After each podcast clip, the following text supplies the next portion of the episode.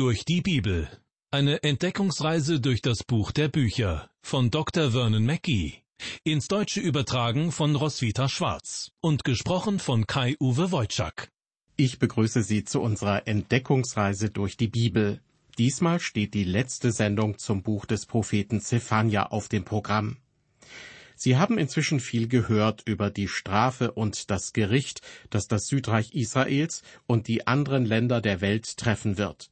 Der Prophet Zephania bezieht sich also nicht nur auf die Verschleppung des Volkes Juda in die Gefangenschaft und Sklaverei zur damaligen Zeit, sondern auch auf den sogenannten Tag des Herrn, der auch für uns heute noch in der Zukunft liegt.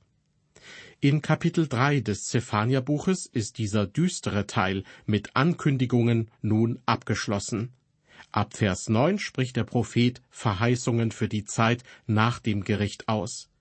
Diese Verse sind voller Vorfreude und Hoffnung und zeigen uns, wie sehr sich Gott auf den Tag freut, an dem die Sünde endgültig besiegt und sein Königreich aufgerichtet wird. In dieser letzten Sendung zum alttestamentlichen Buch Zephania lassen wir die düsteren Verse seiner Prophetie hinter uns und bewegen uns sozusagen aus der Dunkelheit ins Licht. Wir sehen den Segen, der uns erwartet. Der Sturm ist vorüber, zumindest was die Aussagen dazu im Buch Zephania betrifft. Doch zunächst noch einmal ein kurzer Blick zurück. Das Buch Zephania beginnt mit dunklen Vorahnungen und unheilvollen Vorboten der Strafe Gottes. Der erste Teil des dritten Kapitels wiederum beschäftigt sich mit dem Gericht, das Jerusalem treffen wird. Die Worte können einem gehörige Schauer über den Rücken jagen. Doch wirklich beängstigend ist das Bild vom Tag des Herrn, wenn Gott alle Nationen richten wird. Diese Zeit wird anbrechen in den letzten Tagen, wenn sich alles gegen Jerusalem erheben wird. Im Buch Sacharja heißt es dazu am Anfang von Kapitel 14, Siehe, es kommt für den Herrn die Zeit, dass man in deiner Mitte unter sich verteilen wird, was man dir geraubt hat. Denn ich werde alle Heiden sammeln zum Kampf gegen Jerusalem. Und die Stadt wird erobert, die Häuser werden geplündert und die Frauen geschändet werden und die Hälfte der Stadt wird gefangen weggeführt werden, aber das übrige Volk wird nicht aus der Stadt ausgerottet werden. Und der Herr wird ausziehen und kämpfen gegen diese Heiden, wie er zu kämpfen pflegt am Tag der Schlacht. Und seine Füße werden stehen zu der Zeit auf dem Ölberg, der vor Jerusalem liegt, nach Osten hin, und der Ölberg wird sich in der Mitte spalten, vom Osten bis zum Westen, sehr weit auseinander, so dass die eine Hälfte des Berges nach Norden und die andere nach Süden weichen wird. Soweit dieses Zitat aus dem Buch des Propheten Sacharja. Wie gesagt, bei Zephania haben wir zwei Arten des Gerichts kennengelernt. Auf der einen Seite Gottes Gericht über sein eigenes Volk, welches immer eine Zurechtweisung, also Strafe beinhaltet. Mit anderen Worten, Gott erzieht sein Volk. Doch Gott richtet auch die Ungläubigen. Wenn Sie das Buch Zephania lesen, mögen Sie vielleicht den Eindruck bekommen, dass Gott sein Volk hasst und auch alle anderen Menschen auf der Erde, dass er rachsüchtig, brutal und nachtragend ist, dass er keine Gefühle hat und kein Mitleid empfindet. Tatsächlich ist der Hintergrund aber wie der in der Geschichte, die ich ganz am Anfang in der Einführung zum Buch Zephania erzählt habe. Es war die Geschichte eines Mannes, der in einer dunklen Nacht ein Kind aus seinem Zuhause fortholte. Auf den ersten Blick sah es so aus, als hätte er das Kind entführt. Er brachte es zu einem anderen Mann, der ihm mit einem Messer den Bauch aufschnitt. Doch dann habe ich Ihnen erzählt, dass der erste Mann der Vater des kleinen Mädchens war und dass seine kleine Tochter an einer Blinddarmentzündung litt. Der Vater brachte sie mitten in der Nacht ins Krankenhaus, um sie in die fähigen Hände eines befreundeten Arztes zu geben. Jede Tat war aus Liebe geschehen. Unser großer Arzt, Gott, ist genauso voller Liebe. Er nimmt seine geliebten Kinder und legt sie, wenn notwendig, sozusagen auf den Operationstisch. Ja, sogar im Gericht ist er ein Gott der Liebe. Ganz gleich, ob er die Ungläubigen oder seine Kinder richtet. Gott ist Liebe. Eines Tages wird auf unserer Erde zum letzten Mal die Sonne aufgehen. Die Tage der Menschen werden vorbei sein, und das Gericht wird über die verlorene Menschheit kommen. Doch Gott wird seine Kinder aufrichten, und wir werden erfahren, dass alles, was wir ertragen haben, eigentlich ein verkleideter Segen war. Ich möchte Ihnen dazu eine weitere kurze Geschichte erzählen, die tatsächlich passiert ist. Es ist die Geschichte eines Jungen, der fern von zu Hause zur Schule ging und dort in Schwierigkeiten geriet. Der Unterricht bereitete ihm große Mühe und er hatte großes Heimweh. Er schrieb seinem Vater Papa, es ist nicht schön hier. Die Hausaufgaben sind zu schwierig und die Regeln in unserer Unterkunft zu strikt. Ich habe Heimweh und ich möchte zurück nach Hause. Der Vater antwortete ihm mit ernsten Worten Bleibe dort und lerne so viel du kannst. Als der Junge das las, dachte er bei sich Mein Vater liebt mich nicht mehr. Anders kann ich es mir nicht erklären, dass er mich zwingt, all das zu durchleiden. Liebe Hörer, wir haben einen himmlischen Vater, der uns sagt, bleib dort unten in der Schule des Lebens. Aber ich bereite einen Ort hier oben für dich vor, und ich bereite auch dich für diesen Ort vor. Das sollten wir im Hinterkopf behalten, wenn wir uns nun den letzten Versen Zephanias zuwenden. In Vers 9 lesen wir, Dann aber will ich den Völkern reine Lippen geben, dass sie alle des Herrn Namen anrufen sollen und ihm einträchtig dienen. In Gottes großem Plan für die Zukunft hat jedes Detail seinen Platz, seinen Grund und seinen Zweck.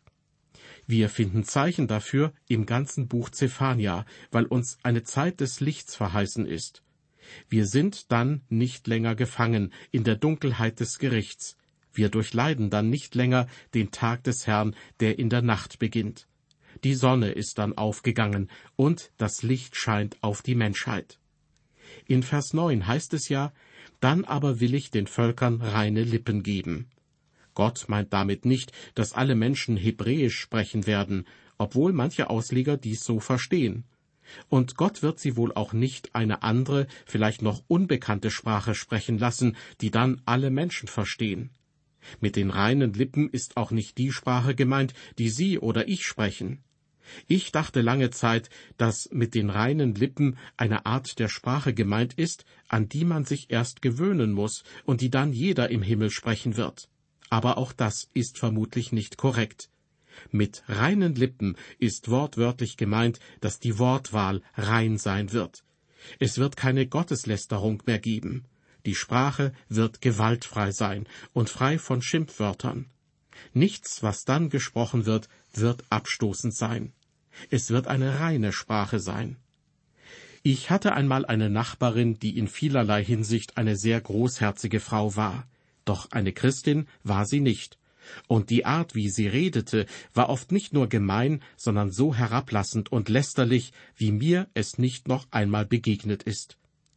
Wenn ihr der Geduldsfaden riss und sie losschimpfte, dann beleidigte sie alle, die ihr in den Weg kamen, und man hörte sie durch die ganze Nachbarschaft fluchen. Es war wirklich fürchterlich, und viele ihrer Nachbarn litten regelrecht unter ihren Schimpftiraden. Im Himmel wird es gewiss niemanden geben, der so redet, weil dort nur mit reinen Lippen gesprochen wird. Im Himmel wird es nur reine Gedanken, reine Worte und reine Taten geben. Weiter sagt Gott in Vers 9, dass sie alle des Herrn Namen anrufen sollen und ihm einträchtig dienen. Es wird im Himmel keine Rebellion gegen Gott geben. Der Himmel wird sein wie eine wunderschöne Wohngegend. Es wird einfach traumhaft sein, dort zu leben, und es erwarten sie dort ausschließlich nette Nachbarn. Vers 10. Gott spricht, von jenseits der Ströme von Kusch werden meine Anbeter, mein zerstreutes Volk, mir Geschenke bringen. Dieser Bibelvers ist auf verschiedenste Weise übersetzt worden und mir sind viele verschiedene Deutungen begegnet. Eine Deutung besagt, dass die Bundeslade auch heute noch existiert und sich in Äthiopien, dem damaligen Kusch, befindet, und dass sie zu jener Zeit wieder nach Jerusalem gebracht werden wird, als Geschenk oder als Opfergabe. Ich persönlich glaube nicht, dass das Zephanias Aussage ist. Andere glauben, dass hier in Vers 10 auf einen Stamm Äthiopiens oder Abyssiniens hingewiesen wird, den man als die Falaschen bezeichnet und der die gleichen Wurzeln hat wie die Philister, die also in Äthiopien bzw. Abyssinien eingewandert sind. Die Theorie besagt, dass ihre Wurzeln in Israel liegen und dass sie tatsächlich Israeliten sind. Laut dieser Theorie sind sie die Anbeter, die hier in unserem Bibelvers erwähnt werden. Viele Theologen glauben hingegen, dass dieser Vers von den Menschen spricht, die sich bekehrt haben und die aus den anderen Nationen der Welt stammen. Dass sie die verstreuten Israeliten wieder zurück in ihr Land bringen werden als Opfergabe für Gott. Wenn Sie mich fragen, ich glaube, dass dieser Vers grundsätzlich bedeutet, dass Äthiopien eines Tages Gott anbeten wird. Das ist die wesentliche Aussage dieses Verses. Ihre Opfergabe wird das Opfer Christi persönlich sein. Mit anderen Worten, sie werden seine Erlösung annehmen. Weiter mit Vers 11. Zur selben Zeit wirst du dich all deiner Taten nicht mehr zu schämen brauchen, mit denen du dich gegen mich empört hast. Denn ich will deine stolzen Prahler von dir tun, und du wirst dich nicht mehr überheben auf meinem heiligen Berge. Gott richtet diese Worte direkt an sein Volk. Wir haben bereits gehört, dass ein Grund für Gottes Gericht über sie war, dass sie sich nicht schämten für ihre bösen Taten und ihre schlimme Unmoral. Ich kann Ihnen jedoch versichern, liebe Hörer, Gottes Volk wird niemals den Zustand der Zufriedenheit erreichen, wenn es in Sünde lebt. Das gilt auch für Christen. Ein Christ, der in Sünde lebt und trotzdem glücklich ist, da ist etwas faul. Der verlorene Sohn zum Beispiel, von dem Jesus erzählt, war unglücklich, als er im Schweinestall saß. Er war der Sohn seines Vaters, und deshalb fühlte er sich innerlich gedrängt, zu seinem Vater zurückzukehren. Im Schweinestall gefiel es ihm nicht, woraus wir schlussfolgern können, dass er mit ziemlicher Sicherheit kein Schwein war. Er wünschte sich zurück in das Haus seines Vaters, weil er sein Ebenbild war. Daran fühle ich mich erinnert, wenn wir in unserem Bibelvers lesen, zur selben Zeit wirst du dich all deiner Taten nicht mehr zu schämen brauchen, mit denen du dich gegen mich empört hast. Im zweiten Teil des Verses lesen wir, denn ich will deine stolzen Prahler von dir tun, und du wirst dich nicht mehr überheben auf meinem heiligen Berge. Das bezieht sich auf den Tag, an dem die Demütigen die Erde ererben werden. Alle anderen besitzen sie jetzt, doch es geht ihnen nicht gut damit. Vers 12. Ich will in dir übrig lassen ein armes und geringes Volk, die werden auf des Herrn Namen trauen. Als die Babylonier das Volk Juda in die Sklaverei verschleppten, nahmen sie tatsächlich nicht alle Menschen mit, sondern sie ließen die Armen, die Kranken und die Menschen mit Behinderungen zurück. Stellen Sie sich vor, wie die Zurückgebliebenen sich gefühlt haben müssen. Es war schlimm, in die Sklaverei verschleppt zu werden, doch es war noch schlimmer, zurückgelassen zu werden. Gott sagt hier, ich werde mich um die Kranken und die Armen kümmern. In der ganzen Bibel lesen wir an verschiedenen Stellen, dass es Gottes Plan ist, eines Tages dafür zu sorgen, dass die Armen besser dran sind und dass sie korrekt behandelt werden. Und die einzige Person auf dieser Welt, die wirklich dauerhaft einen guten Plan für die Armen hat, ist Jesus Christus. Liebe Hörer, wenn Sie in Nöten sind, sei es in finanzieller Hinsicht oder auch wegen anderer Dinge, er ist Ihr Ansprechpartner, er kann Ihnen helfen. Vers 13. Und diese übriggebliebenen in Israel werden nichts Böses tun, noch Lüge reden, und man wird in ihrem Munde keine betrügerische Zunge finden, sondern sie sollen weiden und lagern ohne alle Furcht. Gott kümmert sich immer um die übriggebliebenen. Dass es einmal einen Tag geben wird, an dem sie Böses nicht mehr tun und keine Lügen mehr reden werden, bedeutet, dass es einmal eine Zeit gegeben hat, als sie dies noch taten. Sogar Gottes Volk ist der Sünde verfallen, aber nicht endgültig. Denn wer zu Gottes Volk gehört, kann damit nicht einfach weitermachen. Anders ausgedrückt, sie machen sich vielleicht die Hände schmutzig und sie sitzen vielleicht eine Zeit lang in einem Schweinestall, aber sie werden dort nicht auf Dauer bleiben. Weiter haben wir in Vers 13 gelesen, sondern sie sollen weiden und lagern ohne alle Furcht. All das bezieht sich auf den Tag, an dem Gott sein Volk wieder zurück in sein Land führt und ihm das Land zurückgibt. In den nächsten beiden Versen kommen wir nun zu einer Schilderung des Tages, an dem der König sein Königreich auf dieser Erde aufrichten wird. Ich lese die Verse 14 und 15. Jauchze, du Tochter Zion, frohlocke Israel. Freue dich und sei fröhlich von ganzem Herzen, du Tochter Jerusalem. Denn der Herr hat deine Strafe weggenommen und deine Feinde abgewendet. Der Herr, der König Israels, ist bei dir, dass du dich vor keinem Unheil mehr fürchten musst. Der Herr Jesus wird zur Erde kommen, das Böse wird besiegt werden, und das Land wird voll Erkenntnis des Herrn sein, wie Wasser das Meer bedeckt. So haben wir es im Buch Jesaja und auch beim Propheten Habakuk gelesen. In unserem Bibeltext aus dem Buch Zephania erreichen wir nun Vers 16. Zur selben Zeit wird man sprechen zu Jerusalem, Fürchte dich nicht, Zion, lass deine Hände nicht sinken. Jerusalem hat heutzutage allen Grund dazu, sich zu fürchten. Aber wenn der in Vers 16 beschriebene Tag gekommen ist, wird sich dort niemand mehr fürchten müssen. Die Aufforderung, fürchte dich nicht, Zion, lass deine Hände nicht sinken, bedeutet, sei mutig und sei tatkräftig für den Herrn. Der nächste Vers, Vers 17, ist ein wirklich großartiger Vers. Denn der Herr dein Gott ist bei dir, ein starker Heiland. Er wird sich über dich freuen und dir freundlich sein.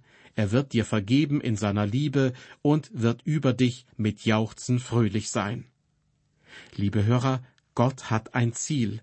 Die Dunkelheit des Gerichts liegt für ihn auf dem Weg in das Licht eines neuen Tages, in das er uns führen will.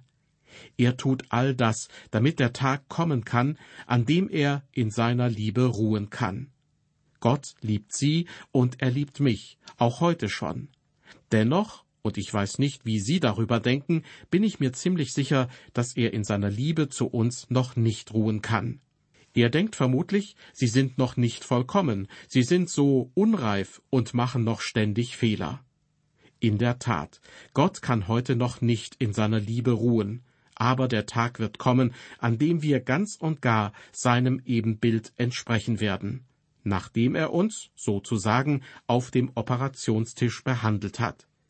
Dann wird er uns zu sich führen. Weiter geht es mit den Versen 18 bis 20. Wie an einem festlichen Tage nehme ich von dir hinweg das Unheil, dass du seinetwegen keine Schmach mehr trägst. Siehe, zur selben Zeit will ich mit allen denen ein Ende machen, die dich bedrängen, und will den Hinkenden helfen und die Zerstreuten sammeln, und will sie zu Lob und Ehren bringen in allen Landen, wo man sie verachtet. Zur selben Zeit will ich euch heimbringen und euch zur selben Zeit sammeln. Denn ich will euch zu Lob und Ehren bringen unter allen Völkern auf Erden, wenn ich eure Gefangenschaft wenden werde vor euren Augen, spricht der Herr. Soweit die Verse 18 bis 20. Das ist der Tag des Lichts, der einmal anbrechen wird. Es wird ein herrlicher Tag sein für das Volk Israel und für die christliche Gemeinde. Gott schickt viele von uns in den Feuerofen, und er unterzieht uns vielen harten Prüfungen. Was den Himmel jedoch so herrlich machen wird, das werden nicht die goldenen Straßen sein, nicht die perlenbesetzten Tore und nicht die Tatsache, dass Gott alle Tränen abwischen wird.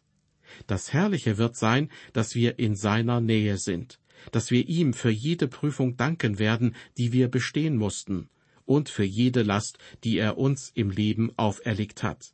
Wir werden ihm danken, dass er zu uns war wie ein weiser Vater zu seinen Kindern und wir werden ihm danken für das, was ich die dunkle Seite seiner Liebe genannt habe. Das war die letzte Sendung zum alttestamentlichen Buch Zephania. Ich freue mich, dass Sie mit mir dieses für viele recht unbekannte Buch aufgeschlagen haben, um zu hören, was Gott uns durch die Worte des Propheten Zephania sagen will. In der nächsten Sendung erreichen wir eine neue Etappe auf unserer Entdeckungsreise durch die Bibel. Wir werden uns mit dem neutestamentlichen Brief des Judas befassen. Seien Sie gespannt, welche Schätze sich dort verbergen. Also bis zur nächsten Ausgabe unserer Sendereihe durch die Bibel. Auf Wiederhören und Gottes Segen mit Ihnen.